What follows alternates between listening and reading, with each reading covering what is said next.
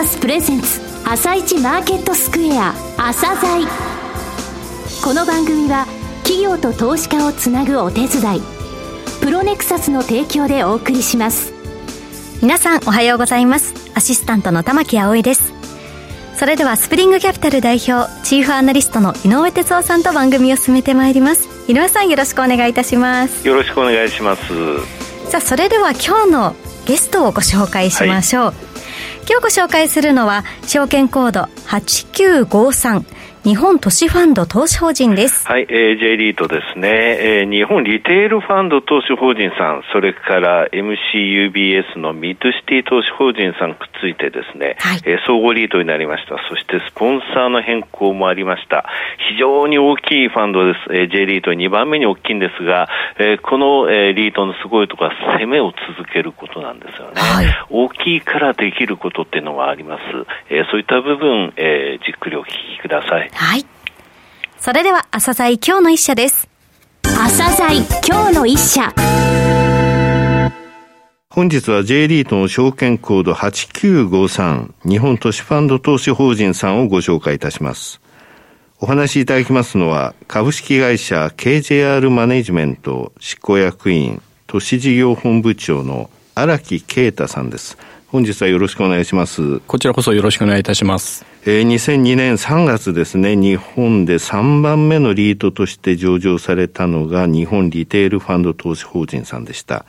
えー、こちらがですね、MCUBS ミッドシティ投資法人さんと合併して、総合型リートに転換した後に、えー、日本投資ファンド投資法人となったのが昨年、えー、2021年3月のことでしたが、今年の4月にスポンサーも変更となりました。まずは簡単にですね、リートの概要、また新しいスポンサー会社についてもお話しください。まずですね、私どものリートの母体がですね、2002年、えー、日本でですね、J リート3番目に上場しましたあ日本リテールファンド、こちらを母体としております。えー、その上でですね、弊社で、えー、もう一つ運用しておりましたオフィス特化の MCUBS ミッドシティと昨年ですね、合併して日本都市ファンド投資法人になっています。えー、今ですね、日本都市ファンドについてははですね、資産規模が1.2兆円、えー、運用している物件数は127物件、えー、日本でですね、あの、2番目に、えー、資産規模が大きなあ J リートになっています。配当利回りはですね、あの、直近の株価でいきますとですね、おおむね4.2%前後というパフォーマンスを出しているという状況になります。あの、商業特化あの日本リテールファンドと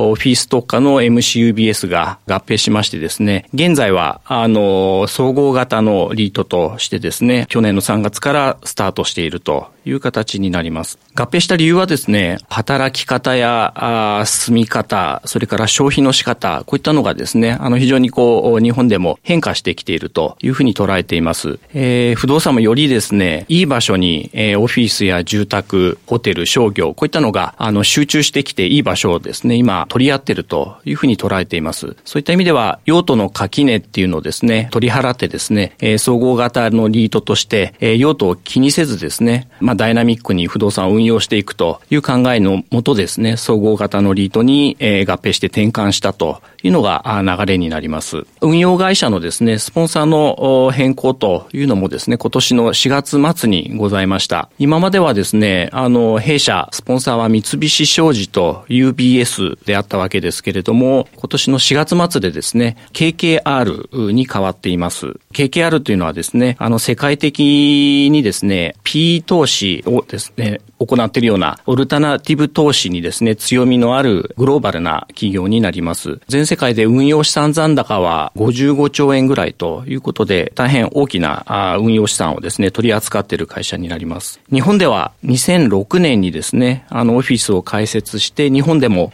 PE 投資とかですね、こういったのを展開してまして、現在日本では2兆円ぐらいのですね、運用資産残高があるという会社でございます。えー、その KKR がですね、日本での不動産投資もですね、より拡充していきたいということでですね、まあ、リートを中心に運用している弊社を今年の春ですね、えー、取得しまして、スポンサーが変わったという形です。えー、我々としては、あの、KKR、スポンサー会社のですね、企業投資実績とかですね、それに関連する不動産、こういったところの強みをですね、あの、活かしまして、まあ、スポンサーとシナジーを発揮しながらですね、引き続き、えー、しっかりと、上場リートを運用していきたいと、そういうふうに考えています。なおですね、あの、スポンサーが変わったわけですけれども、えー、日本投資ファンドのですね、運用方針、戦略、こういったのは一切変更なくですね、あの、引き続き運用していくという形でございます。えー、あの、総合型に変わったわけなんですが、現在のですね、ポートフォリオ用途別の、えー、構成比を教えていただけますか？都市型商業の比率が48.7%、はい、オフィスが18.8%、それから郊外型の商業、こちらが16.4%、はいうん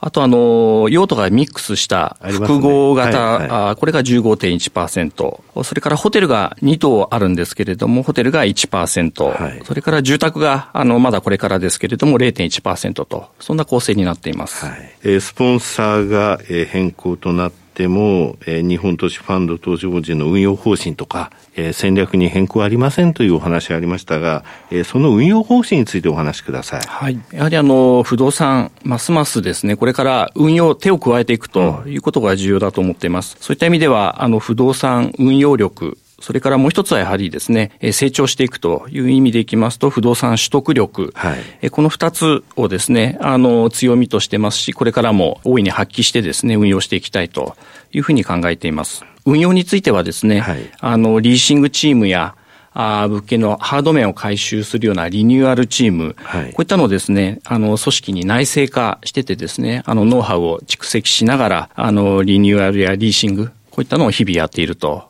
で、こちらをまた強みとして今後も発揮していきたいと思ってます。続いて、不動産の取得力の方ですけれども、もともとスポンサーがですね、以前も商社、金融機関でしたので、デベロッパーではございませんので、スポンサーから物件をですね、取得するというよりは外部、マーケットからしっかりと、この20年間、物件を買ってきています。すね、まあ年間600億から800億ぐらい、え不動産を取得してきている実績があります。KKR グループになったわけですけれども、引き続き、え外部からですね、あの、しっかりと物件を買っていくという形で成長ですね、していきたいというふうに思っています。えまた補足しますとですね、あの、私ども単純な不動産投資だけではなくてですね、あの、最近では住宅系の絞り糸の投資口への投資、はいうん、それからメザニン投資、こういったのを始めています。そういった意味では、あの、収益不動産、えー、現物だけではなくてですね、いろいろな形で我々の信用力とか企業リレーション力を使いながらですね、こういった新たな投資、こういったのも一部、えー、始めているという形になります。今、あの、投資家のですね、関心の高い ESG への取り組みですが、こちらについてもちょっとお話しください。あの、弊社グループ、J リート業界でですね、えー、先駆けて取り組んできたと、えー、自負しております。ことですね、あの、日本都市ファンドにつきましてはですね、グレスビーについては2021年、はい、えー、最高の5スター、そうですね、取得しております。5スターですもんね。はい。また CDP、気候変動についてもですね、はい、J リートとしては、あ初のですね、はい、2016年から、えー、参加をしておりまして、えー、2021年にはですね、A マイナスの、はい、あの評価を取得しています。うん、これランクアップしてそうですね。えー、あの、ランクアップがですね、はい、あの、実現しています。うん、あの、こういった結果あも評価いただいて、MSCI ジャパン ESG セレクトリーダーズ指数、これ現在 J リート14銘柄ですね、はい、組み入れが、えー、なされてますけど、はい、まあそのうちの一つに日本投資ファンドも選ばれているとい。う形です。はい、このような取り組みの結果ですね、はい、あの、今年の3月時点で、はい、えー、GPIF のですね、はいうん、JMF の保有残高、投資残高が124億円に達しています。はい、GPIF の J リートへの投資金額としては、J リートの中では3番目に大きな金額の投資を、えー、日本投資ファンドにしてくれていると、そういった結果にも結びついています。なるほど。短期的な、そして中期的なですね、成長戦略についてお話しください。短期、それから中期まで見据えたですね、はい、成長のドライバーとして資産入れ替え、それから資産入れ替えに伴う売却益、これの分配、それから新規物件の取得、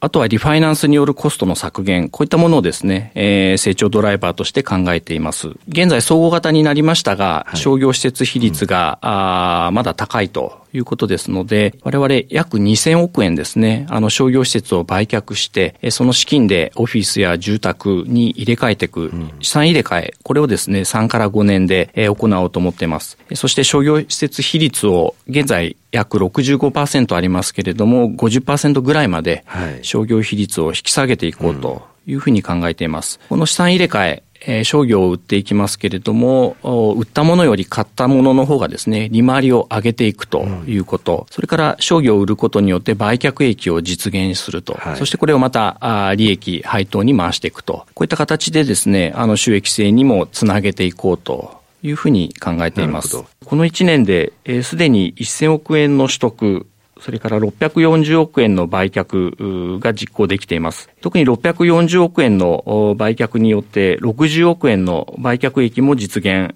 することができています。この60億円の売却益については複数期に分散して利益を計上していくという作り込みも行うことによって足元ですね、分配金というのは予想よりもですね、一部引き上げることができているという成果につながっています。これはもうあの、含み益があったっていう、そういうふうに考えてよろしいわけですよね。ねこれからそのあの、入れ替え、えー、つまり商業施設の売却っていうものを想定されているとしたら、そこの部分にもやはり含み益はあると。はいそういうことですね。はい、おっしゃる通りです。これから先も、あの、まだ入れ替えが続きますので、今後も含み益を実現してですね、分配金収益のですね、向上につなげていきたいと思ってます。またですね、はい、資産入れ替えなどのアクションの他に、はい、あ総合型化したことによってですね、用途の転換とかですね、うん、という形で、個々の物件の収益性の向上、はい、競争力のアップですね、こういったものを実行し始めています。具体的な例をですね、一つ紹介させていただきますと、えー、福岡の天神、はい、商業の中心部ですけれども、そちらにあの飲食ビルを保有しています、えー、G ビル天神西通り01という物件ですけれども、はい、こちら、立地がですね、いい場所ですので、我々としては、このコロナ禍ですね、飲食よりも他の用途に転換していくことがですね、うん、よりまあ収益性上げられるだろうということで、え飲食ビルのこの外観もオフィスが誘致できるような形にですね、はい、リノベーションしましてですね、テナントも飲食から、えオフィスやですね、うん、サービス系のテナント、あとはクリニック、こういったものに、え入れ替えを行っていってます。えそういった意味では、は、あの、用途の垣根を意識せず、個々のビルの、あの、最適性、これをまあ追求してですね、テナントも用途を変えていってですね、あの、運営をし始めていると、うん、そんな状況です。これはもう総合型の強みですね。あ、そうですね。もうテナントミックスって言いますか、複合化って言いますか。はい、そうですね。そうですね。あの、総合型になった、はい、あ強みとしてですね、あの、用途を意識せず、うん、不動産の運用っていうのを、あの、始めています。はい最後になりましたが、リスナーに向けて一言お願いします。日本投資ファンドはですね、はい、資産規模が J リートの中でも2番目の規模という形になります。うん、また、日本リテールファンド時代から運用実績ももう20年ということで、非常に長い J リートの運用実績もございます。えー、そういった意味では、あのー、ますます不動産を取り巻く環境が複雑になっていきますけれども、この規模であったりですね、運用実績、用途にこだわらないですね、あの最有効使用を追求したですね、運用の仕方、こういったものを発揮してですね、あの引き続き、えー、リートとしてですね、安定と成長、えー、こう目指していきたいというふうに考えています。荒木さん、本日はどうもありがとうございました。はい、こちらこそありがとうございました。今日の一社、日本都市ファンド投資法人をご紹介しました。さらに井上さんにお話しいただきます。はい、えー、1兆2000億円の規模、日本2番目に大きいということですが、はい、えー、商業施設、えー、こちらについてまだね、65%ぐらいあるので、2000億円ぐらいは売却しますよというお話でした。はい、えー、その時にね、もう含み益があるんですよ、歴史があるので。それがそのままですね、あの分配金、いずれはその分配金という形でなだらかにね、えー、鳴らしながらというので、すごくその安心感のあるファンドなんですね。はい、えー、その中で用途、テナントっていうものの入れ替えとか、えー、それから一番その、あのそのビル、箱に、えー、適した、えー、テナントミックスを行うということですよね。えー、えー、そういった、えー、攻めの姿勢っていうのをね、失わないということ。それから J リート業界でも ESG リーディングカンパニーと言われてますので、うんうんね、そういった部分の、えー、安心感っていうんですかね、はい、そういったものも高いです。はい。はい今日の一社は日本都市ファンド投資法人をご紹介しました。それでは一旦お知らせです。企業ディスクロージャー IR 実務支援の専門会社プロネクサス。上場企業のおよそ6割2200社をクライアントに持つ。これはアジア証券印刷の時代から信頼と実績を積み重ねてきたからこそ。さらにプロネクサスが目指すのは企業と投資家をつなぎ日本の株式市場を活性化させることです。プロネクサス私たちは個人投資家の皆さんを応援します。企業ディスクロージャー IR 実務支援の専門会社プロネクサス。実は企業情報経済統計データベースも取り扱っているのをご存知でしょうか？膨大なデータの中からハッとする事実を抽出。それをクイズでお届けする新サービスが登場しました。サービス名は問いと答えの頭文字を取って問いこた。問いこたで検索。井上哲夫今日のストラテジーそれでは井上さん、後半の解説もよろしくお願いいたします。はい、えー、下期に入ってね、えー、特に7月、ここ2週間ぐらい、マーケット非常に強いんですけれどもね、はい、あのその背景としてね、ECB が利上げしたのもいいタイミングで、えー、10年ものの、えー、世界的にね、えー、国債がみんなちょっと利回りが少し落ちてきてた段階だったのでということで、はい、まずは景気よりはインフレを封じ込めるっていう部分にみんな、えー、注力したわけなんですが、はい、昨日のアメリカの経済指標は本当よろしくなかったのね。よろしくなかった。あの個別決算の、えー、反応、えー、それによって市場が反応するっていうことがちょっとテーマになりますよというふうに番組でもお話したんですが、ウォールマートがまた、えー、この四半期についてもやってくれちゃったっていう感じなんですよね。5月、7月期の、えー、決算については1株当たり利益マイナス8%からマイナス9%前年同期ということで、ただウォールマートってね、もともと生鮮食料品の売り上げが半分以上あるので、どっちかっていうとこういうインフレでも強い小売りなのね、はい、そうなったらもう他のターゲットとかホームデポどうなっちゃうのよって話なんですが、えー、ウルマート2期連続でね、やはりあの非常に厳しい状況っていうものを示したということは、はい、やっぱりね、非常にこのインフレの影響っていうものが、この後の景気後退、今までインフレ封じ込めだけがテーマになってたのが、はい、結局その金利を上げるってことは景気後退につながるよっていうことになるわけでね、えー、それで昨日住宅の指標がいくつか出たんですが、これちょっとびっくりするよ。SP のケースシラーの20都市の住宅価格指数って、まあ、ちょっと緩やかに上昇が止まったとは言われてるけれども、はい、去年に比べて20%上昇、えー、住宅価格20%上がってんだよ。そんなに上がってたんですね。そう。50都市の家賃、1年前に比べて14%上がってんの。えー1876ドルって日本円に換算すると25万7000円、はい、1年前1645ドルの時に日本円で換算すると18万円、はい、40%上がっちゃってる借りるも厳しいしそれで金利も高い、はい、ちょっと景気が怖いっていうところですね。そうですね、うん、井上さん本日もありがとうございました。それではリスナーの皆さんまた来週。朝鮮この番組は企業と投資家をつなぐお手伝いプロネクサスの提供でお送りしました。